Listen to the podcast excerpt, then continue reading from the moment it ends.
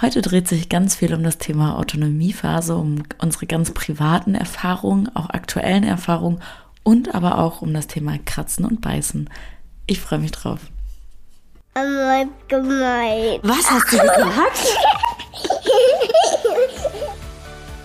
Herzlich willkommen im Podcast Gefühlsgeflüster, dem Elternpodcast. Ich bin Vanessa, Pädagogin, Gutachterin, Familientherapeutin in Ausbildung und deine Babyschlafexpertin. Ich freue mich riesig, dass du dabei bist und würde sagen, let's go! Wir rollen heute das Thema Autonomiephase mal von hinten auf, weil ich so viele Nachrichten und immer, immer, immer wieder bekomme, dass ich ähm, so ruhig wirke und ähm, dass ja das bei mir gar kein Thema ist und ob mein Kleiner dann auch überhaupt mal Begegnungen ähm, mit so Gefühlsstürmen oder ähnlichem hat und ich immer schmunzeln muss, weil ich dann vor meinen Nachrichten sitze und denke, okay, ich habe ich hab halt auch nur ein Kind, ich bin auch nur eine Mama und ja, mir diese Podcast-Folge ganz wichtig ist, um euch auch zu zeigen, hey, was geht eigentlich in unseren Kindern vor und wie können wir ihnen überhaupt so richtig dabei helfen oder sie unterstützen und was, was passiert da eigentlich gerade? Und damit starten wir jetzt mal ganz kurz. Und damit starte ich auch mal mit dem, mit dem, was ihr immer vermutet, dass es so ruhig ist. Ja, ich würde sagen, ich, bei uns ist es selten so, dass ich laut werde. Also sehr selten, aber die Momente gibt es auch. Es gibt Momente, da wächst mir alles über den Kopf. Und ich finde das voll okay. Ich finde es voll okay, als Elternteil zu sagen, hey, heute war einfach mal nicht so ein cooler Tag oder hey, heute war ich vielleicht auch mal nicht so, wie ich gerne sein möchte. Und wenn wir mal ganz ehrlich sind, ohne diese Tage zu haben, wüssten wir doch nie, was wir besser oder anders machen können beim nächsten Mal. Und das finde ich so legitim. Ich finde das so falsch zu sagen, wir dürfen das nie haben oder wir müssen dem immer aus dem Weg gehen oder hey, ähm, lernen immer entspannt zu sein. Klar ist, glaube ich, unser Ziel, so wir haben alles was im Kopf, wie möchten wir als Eltern sein? Und jeder so ganz für sich, aus seinen eigenen Werten, aus, dem, aus den eigenen Erfahrungen. Und das ist genauso richtig, wie es ist. Aber es darf doch auch um Momente gehen, in denen wir einfach fallen, um Momente gehen, die mal nicht so gut sind, um dann eben auch diese guten Momente, in denen wir selber als Elternteil sagen, hey, das habe ich richtig gut gemacht oder diesmal habe ich es voll gut geschafft, um die einfach auch mehr wertzuschätzen und an denen zu wachsen. Also wenn du das hier gerade hörst und vielleicht in den letzten Tagen, Stunden oder Minuten genau diesen Moment hattest, entspann dich. Das geht jedem so. Auch wenn nicht jeder darüber redet und auch wenn es auf Social Media manchmal nicht so zeigt. Ganz ehrlich, in den Momenten, in denen ich so komplett an meine Grenzen komme, da ist es einfach nicht so, dass ich mein Handy zücke. Ich schreibe vielleicht mal einen Beitrag darüber oder mache einen kurz, vielleicht, wenn überhaupt ich gerade Lust drauf habe, eine kurze Story und sage, hey, es war einfach heute nicht so cool. Und selbst dann kriege ich Nachrichten ähm, oder selten, aber sie sind halt auch da. Ähm, wie stell dich nicht so an, du hast es ja sonst so gut. Kann ich total verstehen, wenn man so dieses Instagram-Bild bekommt und ähm, ja, mir ist einfach total wichtig zu sagen, hinter jedem Account steckt halt auch ein Mensch und ein Mensch wie du und ich. Ich bin halt so ein kleines Dorfkind, das kann man wirklich so sagen. Und ich möchte auch immer dieses Dorfkind oder dieses, dieser Dorfmensch bleiben, weil ich mich hier so wohlfühle. So, ja, ich, ich werde nie die Influencerin sein, die ihr denkt, hey, die möchte uns belehren, weil das möchte ich auf gar keinen Fall. Ich möchte euch jetzt in dieser Podcast-Folge so ein bisschen näher bringen, hey, was passiert bei unseren Kindern, aber niemals der sein, der sagt, ich mache alles richtig und ähm, nur bei mir finden eure Kinder den richtigen Weg oder so. Nee, das möchte ich nicht und das werde ich nie sein. Ich möchte nicht, dass man mit mir so redet. Ich möchte aber auch nicht, dass andere Eltern erfahren, diesen Moment erfahren, dass jemand denkt, er wäre höher gelegen. Aber jetzt zurück zum Ganzen. Was passiert eigentlich in der Autonomiephase? Und haben wir auch Autonomiephasenschübe? Klar haben wir die. Ich muss allerdings sagen, dass wir durch unser erstes Kind, was ja mittlerweile schon dieses Jahr fünf wird, Erfahrungen mit der Autonomiephase gemacht haben und einfach wissen, dass so mit eineinhalb oder kurz vorm zweiten Geburtstag, dass das so der Anfang ist und ähm, dass unser Sohn, der schmeißt sich dann gerne auf den Boden. Das ist, wir müssen manchmal schmunzeln. Entschuldigung, dass ich gerade hier im Podcast lache, aber es ist manchmal echt schon ein bisschen süß, dass wir damit viel gelassener umgehen, weil wir einfach wissen, es kommt noch ganz anders oder es muss nicht immer ganz anders kommen, aber wir sind halt auch anders gewohnt. Und ähm, wir haben ja sehr gefühlsstarkes Kind. ähm, als erstes Kind und das liebe ich unfassbar an ihr. Und gleichzeitig wissen wir aber auch, dass diese Situation dann eben nochmal eine ganz andere Intensität hatten. Und dementsprechend ist es ganz oft so, dass wenn er dann ähm, weint und sich auf den Boden schmeißt und äh, da sitzt, dass wir gut damit umgehen können. Also, dass wir ihn auch manchmal sein lassen, aber da sind und dass wir zum Großteil aber auch auf ihn eingehen können und total gelassen sind oder viel gelassener sind, weil es einfach, ja, es ist halt einfach noch eine ganz andere Sache, als wir es gewohnt sind. Und ich finde es aber voll okay. Ähm, mich hat es beim ersten Kind in dem Alter total an meine Grenzen gebracht. Und das ist in Ordnung. Also, wenn du das jetzt hörst und denkst, oh Vanessa, ja, schön, dass du das sagst, mach dir oder zerschmetter dir dieses Bild. Ich hatte das gleiche beim ersten Kind. Ich bin einfach jetzt schon zweifach Mama und ich glaube, das ist ein kleiner Vorteil, dass ich diese ersten Male der ersten Jahre schon viele davon einmal durchgemacht habe und einfach gefestigter bin in dem, was passiert. Das war ich aber nicht immer. Und dann möchte ich auch ehrlich zu euch sein. Ja, genau. Und ähm, jetzt aber zu dem Punkt, wie können wir sie unterstützen, beziehungsweise nochmal dazu zurück, was passiert da eigentlich gerade? Ihr müsst euch das so vorstellen. Mm, wenn unsere Kinder erleben Gefühle, sie kommen erstmal auf die Welt und dann gibt es so ein, so ein Meer an Gefühlen, also so ein riesengroßer Ozean von super vielen verschiedenen Gefühlen. Alleine das Gefühl glücklich gibt es auf so viele verschiedene Wege. Dann ist jemand glücklich, dann ist jemand fröhlich, dann ist jemand ähm, zurückhaltend glücklich, dann ist jemand ganz euphorisch. Das gibt es in so vielen verschiedenen Wegen, dass wir nicht sagen können, ein Gefühl hat immer diese eine Bedeutung und fühlt sich immer gleich an. Und wenn wir jetzt denken, unsere Kinder kommen auf diese Welt und kennen dieses ganze Meer noch nicht und haben dann so ein Alter von eineinhalb oder ein bisschen älter, sag ich mal, aufwärts und werden das erste Mal so wirklich mit so mehr an Gefühlen überrollt. Also es kommt so eine richtige Welle auf sie zu. Die wissen gar nicht, was passiert. Die wissen gar nicht, hey, was sind das gerade für Gefühle und wieso, was passiert da eigentlich gerade mit mir? Und wenn ihr euch das so vorstellt, wenn ich jetzt ähm, meinen kleinen Sohn er zum Beispiel das Spielzeug von seiner Schwester haben möchte und wir sagen, und äh, sie sagt nein, was ihr gutes Recht dann auch ist in äh, gewissen Situationen, und er sich dann auf den Boden schmeißt und anfängt zu weinen, kann ich ihn halt auch voll verstehen, weil er hätte halt super gern dieses Spielzeug und sonst war das ja immer so einfach oder hat ihn emotional noch gar nicht so beschäftigt. Und jetzt merkt er auf einmal, dass irgendwie so ein bisschen Frust aufkommt, dass er so ein bisschen wütend wird und dann kommt wieder diese Lawine, diese Welle auf ihn zu und er ist komplett überfordert. Er kommt da gar nicht raus, wenn ich jetzt sage, hey, ähm, ja, aber deine Schwester hat das nun mal jetzt gerade. Und für sie ist das so klar, das war jetzt gerade meins, ich spiele gerade damit und ich teile gern, aber vielleicht in diesem Moment nicht. Oder ich teile vielleicht auch nicht so gern, das ist ja komplett egal.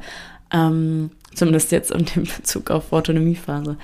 Weil er ist dann quasi in diesem Strudel drin. Und wenn ihr euch das einmal vorstellt, wie so ein Strudel, da kommen die Kleinen ganz häufig nicht raus. Und ich weiß, dass es nicht immer einfach ist, die Kleinen zu begleiten dabei. Oft können wir das, aber oft können wir es auch vielleicht nicht ganz so, weil wir selber keinen guten Tag hatten oder weil das schon so oft vorgekommen ist oder weil so viele andere Dinge da sind. Komplett egal, woran es liegt. Wenn wir es gut können, ist es perfekt. Und wenn wir es mal nicht so gut können, dann sollten wir uns einmal kurz hinterfragen, so, hey, liegt das jetzt gerade an mir? Ähm, was heißt an mir, aber habe ich gerade die Kräfte dazu oder nicht? Und ich finde es voll legitim zu sagen, okay, ich muss mal ganz kurz durchatmen, bevor ich in der Lage bin, das mit dir zu klären. Davon haben unsere Kinder mehr, als wenn wir sagen, wir gehen in diese Situation rein, merken, dass wir schon an unsere Grenzen kommen und wissen gar nicht, wohin.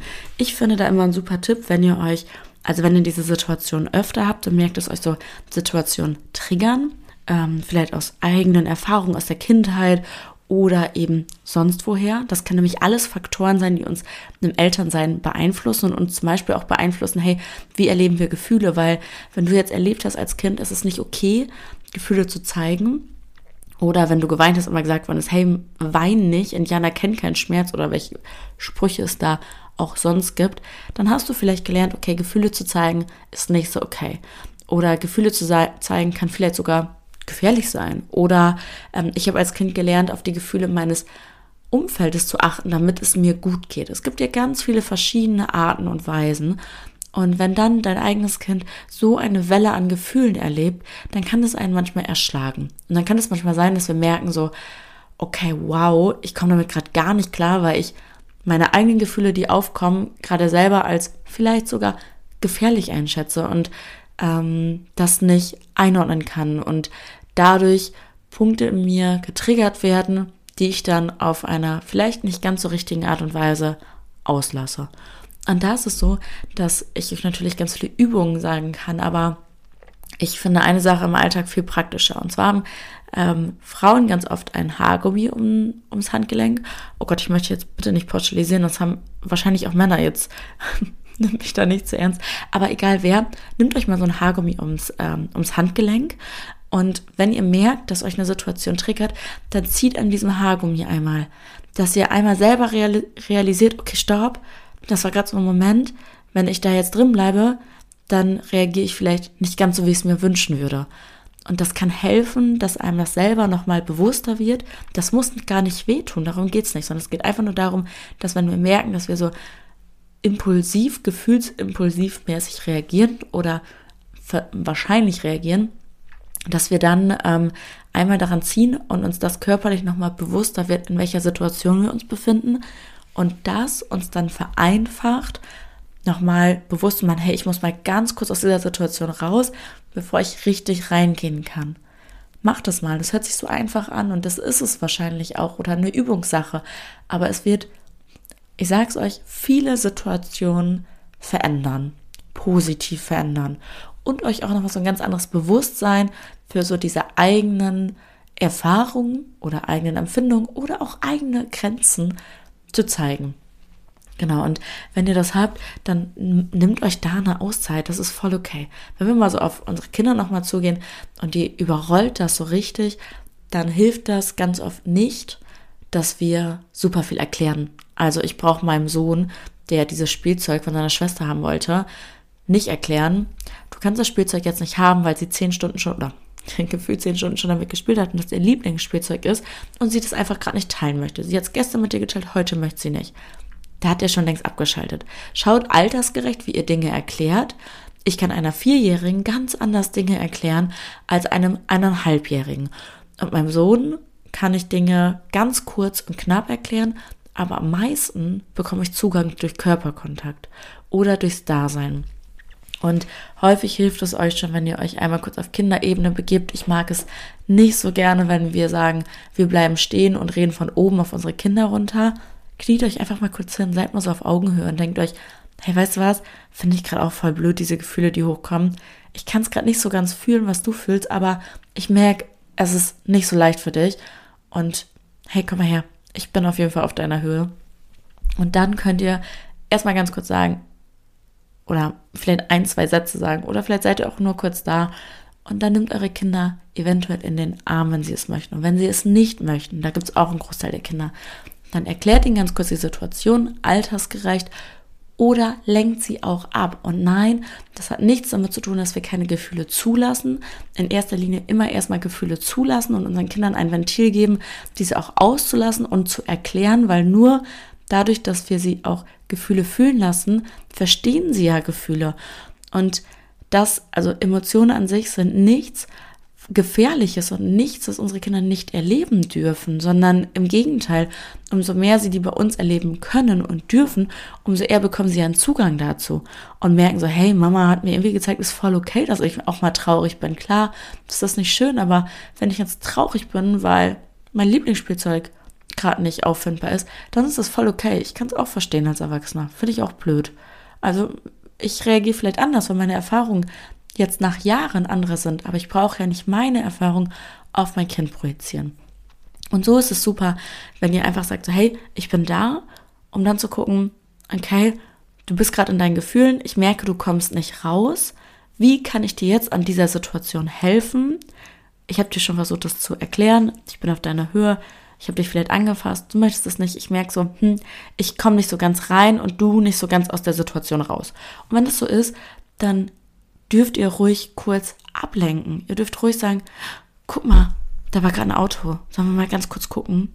Oder mein Sohn reagiert total gut drauf. Unser Hund heißt Mila, wenn ich sage, Mila ist da. Hast du die gesehen? Und dann ist er einmal so abgelenkt und danach gleich zu ihm sagen, möchten wir jetzt mit dem anderen Spielzeug weiterspielen? Es ist nämlich ganz oft so, dass unsere Kinder Alternativen brauchen, weil hey, ich hätte jetzt voll gern dieses eine Spielzeug und ich, für mich ist dieser Tunnelblick auf dieses eine Spielzeug als Kind. Und dann ist das nicht da und da kommt so Frust, Trauer, Wut, irgendwie alles hoch. Kann ich gar nicht einschätzen, weil so hat es mich noch nie überrollt. Und dann zeigt Mama mir, okay, ich kann mal mit anderen Dingen spielen. Finde ich vielleicht im ersten Moment nicht ganz so gut, aber dann ist es für mich wieder voll okay. Weil ein Teil haben unsere Kinder uns definitiv Welten voraus. Sie können in Sekunden Situationen wechseln. Und sie müssen es nicht. Und wir brauchen nicht in, jeder, in jedem Moment davon ausgehen, dass sie das tun. Aber sie tun es weitaus öfter, als wir Erwachsene es machen oder vielleicht auch dazu in der Lage sind. Einfach für unsere Kinder verdammt kompetent sind. Also sie wissen schon echt gut zu sagen, ich möchte das gerade nicht. Und das dürfen wir ihnen auch zusprechen. Also wenn dein Kind in der Autonomiephase ist, super viel weint und super viel ähm, so in Gefühlen gefangen ist und das nur bei dir hat, dann ist das ein so großes Kompliment an dich und das darfst du jetzt gerade von mir hier mal total annehmen und eben auch von deinem Kind, weil wo zeigen wir, auch wir Erwachsene, uns so richtig emotional, beziehungsweise lassen wir uns fallen? Bei den Menschen, bei denen wir wissen, dass sie uns gut tun und dass sie für uns da sind. Und wenn wir uns mal so Beziehungen angucken, die uns sehr wichtig sind, sei es dem Partner oder die Partnerin oder Eltern, unsere eigenen Eltern-Kind-Beziehung oder egal welche Person, vielleicht auch beste Freundin, bester Freund, so welche Person wir gerade vor Augen haben, diese Beziehung, die für uns sich gerade so fest anfühlt, hat nie oder ich werfe es mal in den Raum, wahrscheinlich zum Großteil nicht ausschließlich nur die wunderschönsten Erfahrungen gesammelt, sondern vielleicht gab es immer mal kleine Reibungspunkte oder mal einen Streit und oder mal andere Meinungsverschiedenheiten. Oder unsere Eltern haben uns mal an Eis nicht erlaubt, was wir haben wollten. Oder wir sind mit unserer Freundin aneinander gerasselt. Oder mit unserem Partner, unserer Partnerin gab es mal Konflikte. Aber alles wurde so geklärt, dass wir gemerkt haben, hey, egal wie das hier manchmal ruckelt, wir sind total fest, weil egal wie blöd ich irgendwie mal war oder was ich auch mal für eine blöde Entscheidung getroffen habe oder mein Gegenüber, wir haben immer das Gute in uns gesehen, haben immer zusammengehalten.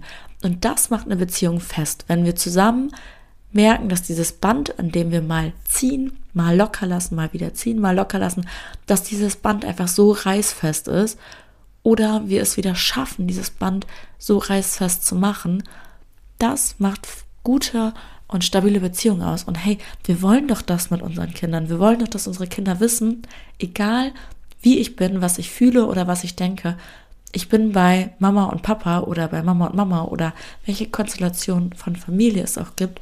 Ich bin da zu Hause, weil mein, meine Eltern mir zeigen, es ist okay, wie du bist. Und auch wenn wir vielleicht nicht immer einer Meinung sind oder wenn wir das selbst gerade super anstrengend finden und auch selbst vielleicht gerade mal sagen, wir können gerade nicht, sind wir eine Familie und wir lassen dich nie im Stich. Und das ist es, was es ausmacht. Also mach dir keine Vorwürfe, wenn du mal ähm, viel in dem Thema drin bist oder dir denkst, hey, ich mache irgendwas falsch.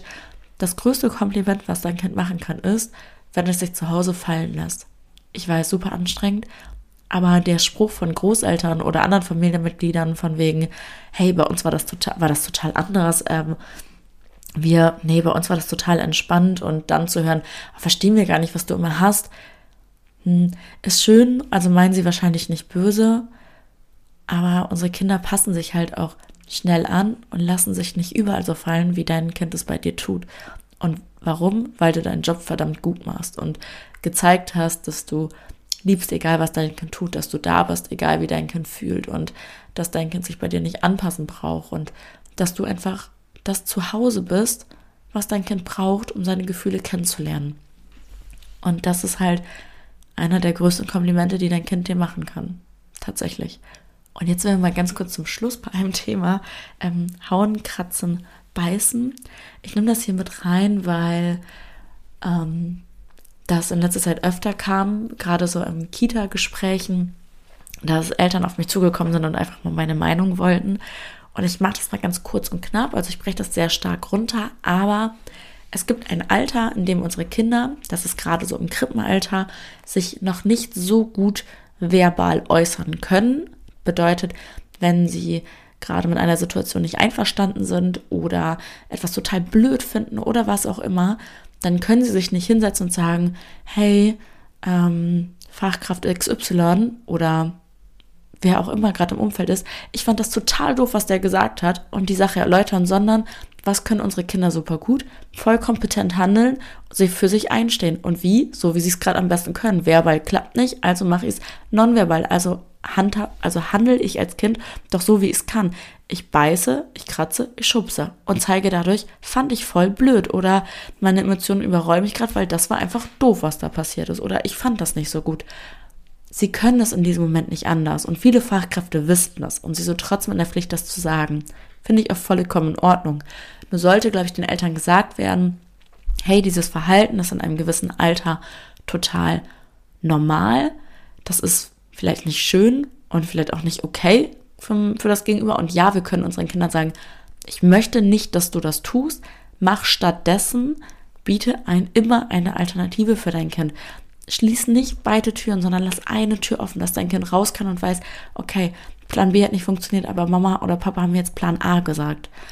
Bitte versuch das immer so zu berücksichtigen und dementsprechend hauen, kratzen, beißen hat häufig damit zu tun, dass unsere Kinder sich nicht äußern können, was eben ihre Gefühle oder ihren Willen angeht und sie das einfach nonverbal am aller, allerbesten können. Und wie machen sie das eben durch dieses Verhalten? Wie gesagt, klar, wir brauchen das nicht gutheißen und trotzdem ist es aber ein Prozess, der einen so großen Teil der Kinder eben, ja, betrifft und einen sehr, sehr großen Teil betrifft. Und auch viele Fachkräfte eben auch sagen, hey, das ist total normal, wir kennen das, aber wir sind eben in der Pflicht, das zu sagen. Das ist auch in Ordnung.